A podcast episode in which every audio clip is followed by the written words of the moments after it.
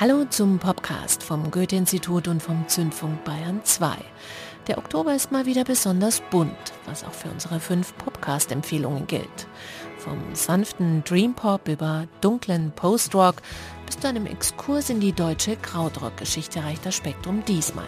Mit dabei Gejavara, Glasgow Coma Scale, Gudrun Gut und Mabel Fratti, Faust und das hier, das ist Thala. Am Mikrofon ist Angie Portmann.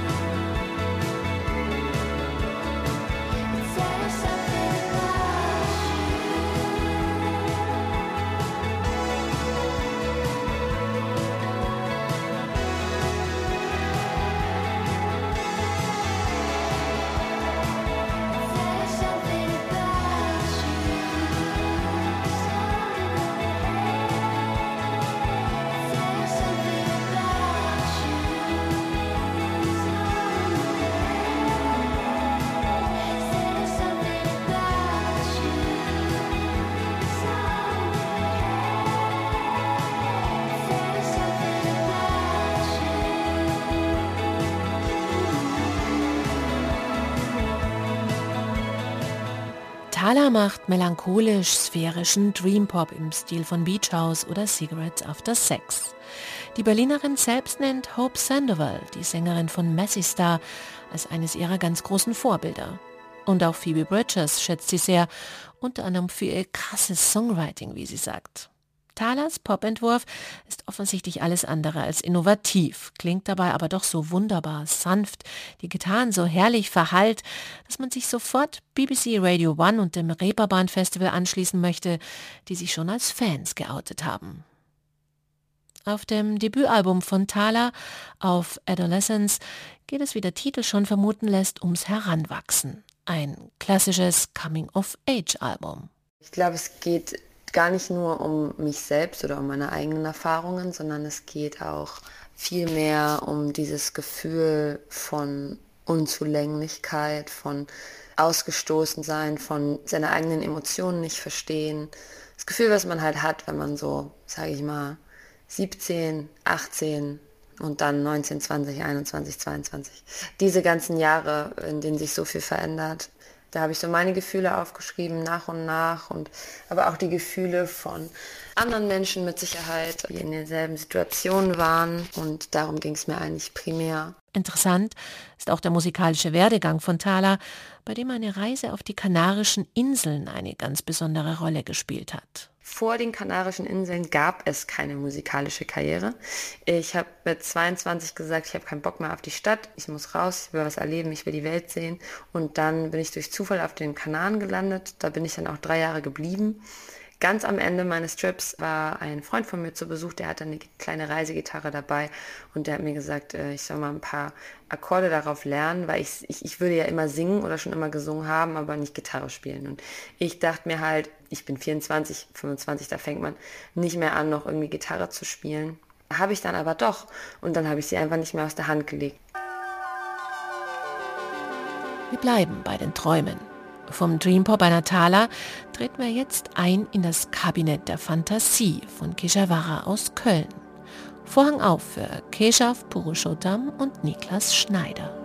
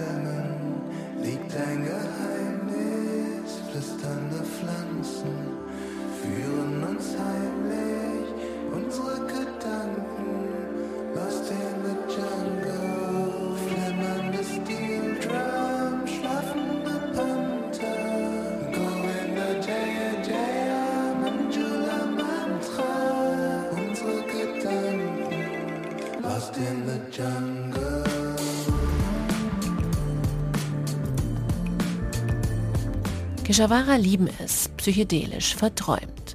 Ihr Album Kabinett der Fantasie ist eine unmissverständliche Einladung, dem schnöden Alltag den Rücken zu kehren und einzutauchen in die bunte Welt von Keshawara. Eine Welt, in der so hübsche Etiketten wie Exotic Spiritual Pop oder Outer National Downbeat Psychedelia nicht wirklich interessieren. Keshawara selbst nennen ihre Musik nur fantastische, im Sinne von fantasievolle Musik. Dazu Niklas Schneider das kommt auch zustande dadurch, dass Keshav und ich so sehr viel verschiedene Einflüsse haben. Es kann äh, von Spiritual Jazz über 70er Jahre italienische Soundtrack-Musik bis hin zu pff, japanischem Yachtrock aus den 80s sein. Man könnte sagen, wir schieben so unseren Einkaufswagen durch die Korridore der Musikgeschichte, bedienen uns, wonach uns ist. Bei dem neuen Album haben wir auf jeden Fall großen Wert darauf gelegt, dass es organisch klingt und deswegen haben wir auch alles live eingespielt, also klassisch von Schlagzeug, Bass, Gitarre, Ukulele, Tasten.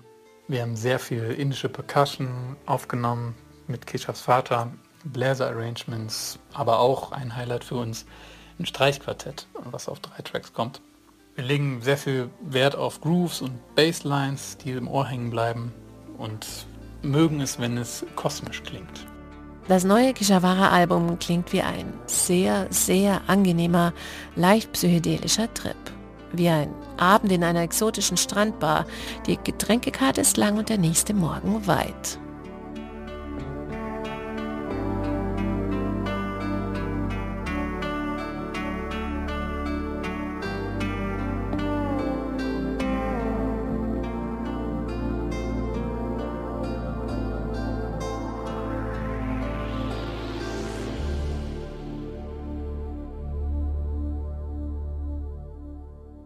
Als Sohn des indischen Jazz-Perkussionisten Ramesh Chotam ist Keshav Purushottam in Köln, Indien und auf Tour aufgewachsen und war auch später viel unterwegs, als Timmy Tiger und unter anderem auch schon im Rahmen einer vom Goethe-Institut geförderten Künstlerresidenz.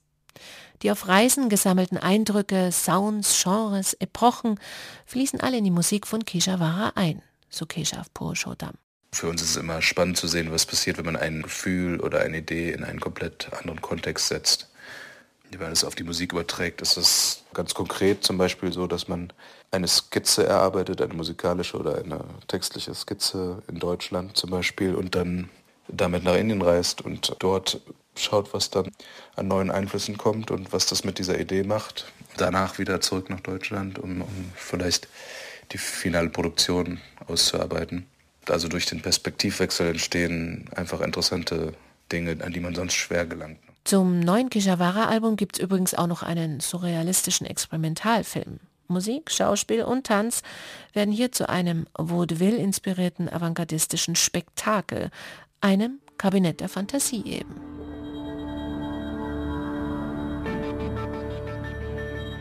Von Köln switchen wir jetzt rüber nach Frankfurt zu Glasgow Coma Scale, einem Trio, das eine etwas härtere Gangart bevorzugt.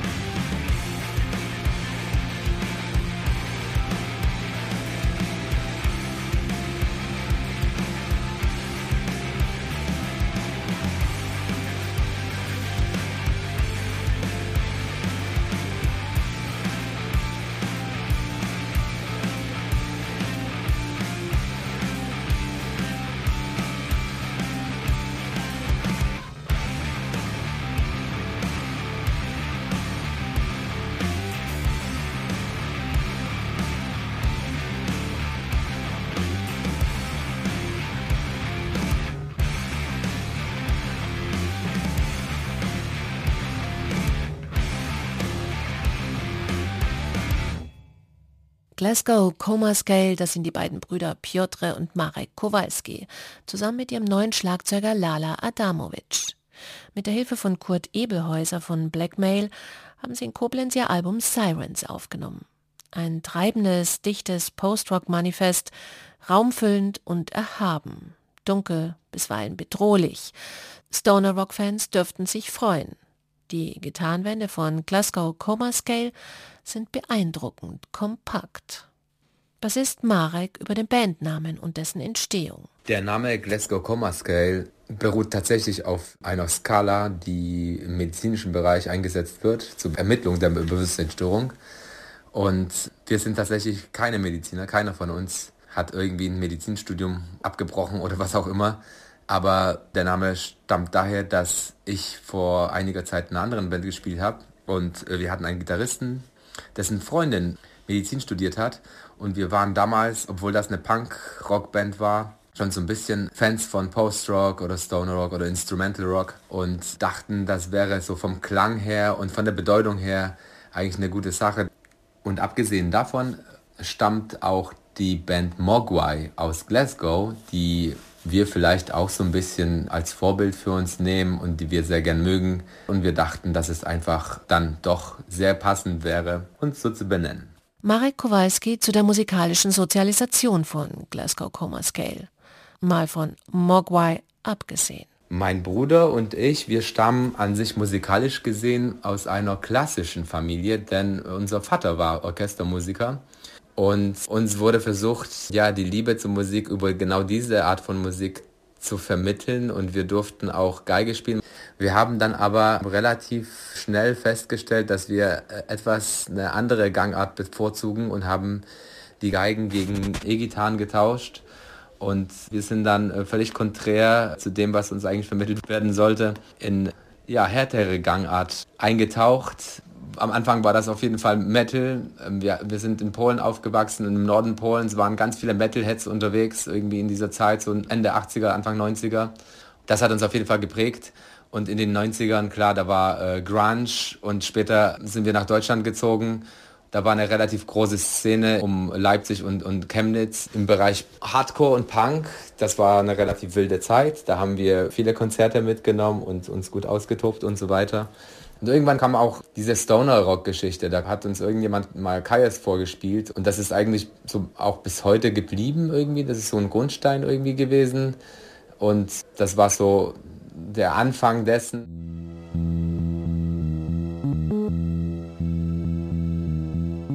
Das Wetter ist ja eigentlich ein klassisches Smalltalk-Thema. Nicht so für Gudrun Gut und Mabel Fratti. Die beiden haben daraus ein ganzes Konzeptalbum gemacht.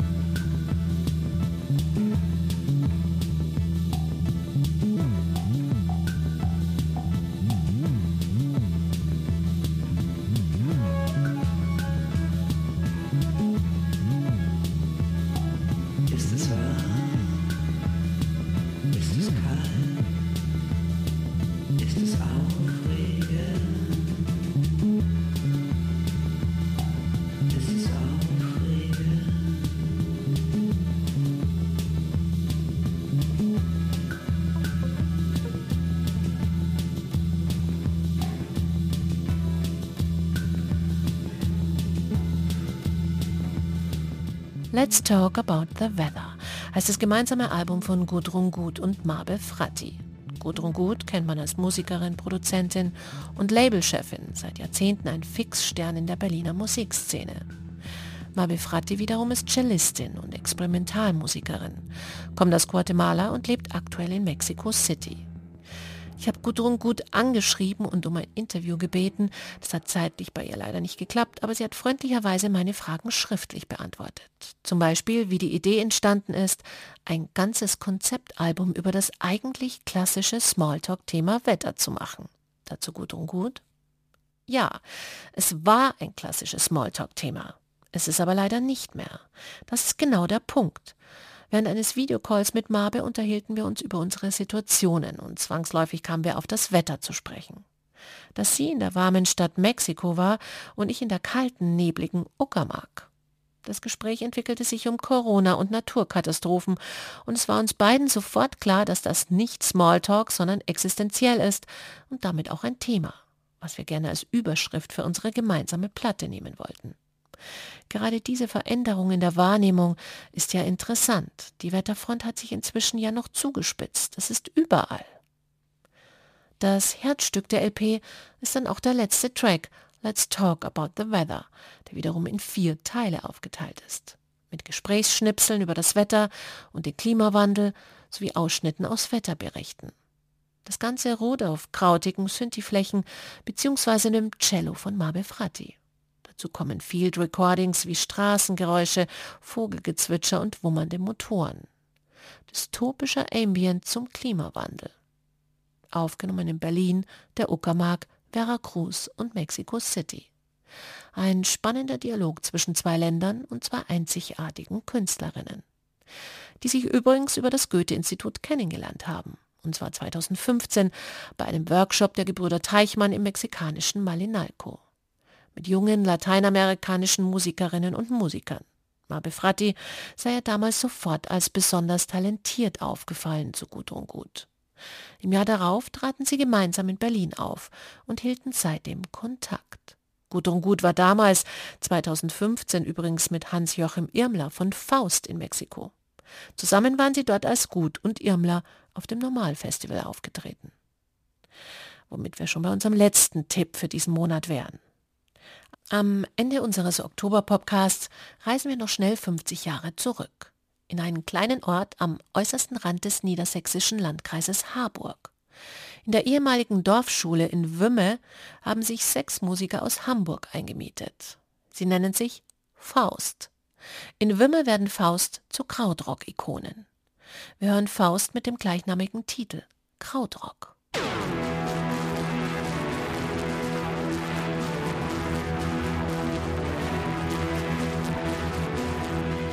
Genau wie andere Bands Anfang der 1970er Jahre auch, Bands wie Amondyl, Neu, Can oder Cluster, machen Faust experimentellen, psychedelisch angehauchten Artrock. Lassen Klangwände und Elektronik aufeinanderprallen, Soundcollagen und kosmische Musik. Ihr Output ist unberechenbar, völlig frei, bewegt sich jenseits der bis dahin bekannten Popstrukturen. Statt wie bisher britische und US-amerikanische Vorbilder zu imitieren, entwickeln die deutschen Krautrock-Bands zum ersten Mal einen ganz eigenen Stil, der wiederum begeistert von britischen Multiplikatoren wie dem Radiomoderator John Peel aufgegriffen wird. Die wichtigsten Platten dieser ersten Krautrock-Generation entstehen weitgehend Anfang der 1970er Jahre. Das gilt auch für das Hauptwerk von Faust, deren innovativer Output bis heute Relevanz hat. Diese stilprägenden Anfangsjahre von Faust lassen sich jetzt nachhören. Kompakt verpackt in einem Boxset, inklusive Debütalbum, das damals, ebenso wie die darauffolgende Platte So Far, kommerziell gesehen ein völliger Flop war. Außerdem mit dabei The Faust Tapes, Faust 4 und das bisher unveröffentlichte sogenannte Munich-Album Punkt. Faust hatten es 1974 in Giorgio Morodas Musicland Studio aufgenommen. Nach Unstimmigkeiten mit ihrer damaligen Plattenfirma Virgin war das Album bis heute unveröffentlicht geblieben. Dazu gibt es noch zwei Bonusalben mit ebenfalls bisher unveröffentlichtem Material aus dem Fauststudio in Wümme. diesem kleinen Exkurs in die Vergangenheit verabschiede ich mich. Angie Portmann wünscht einen kosmischen Oktober.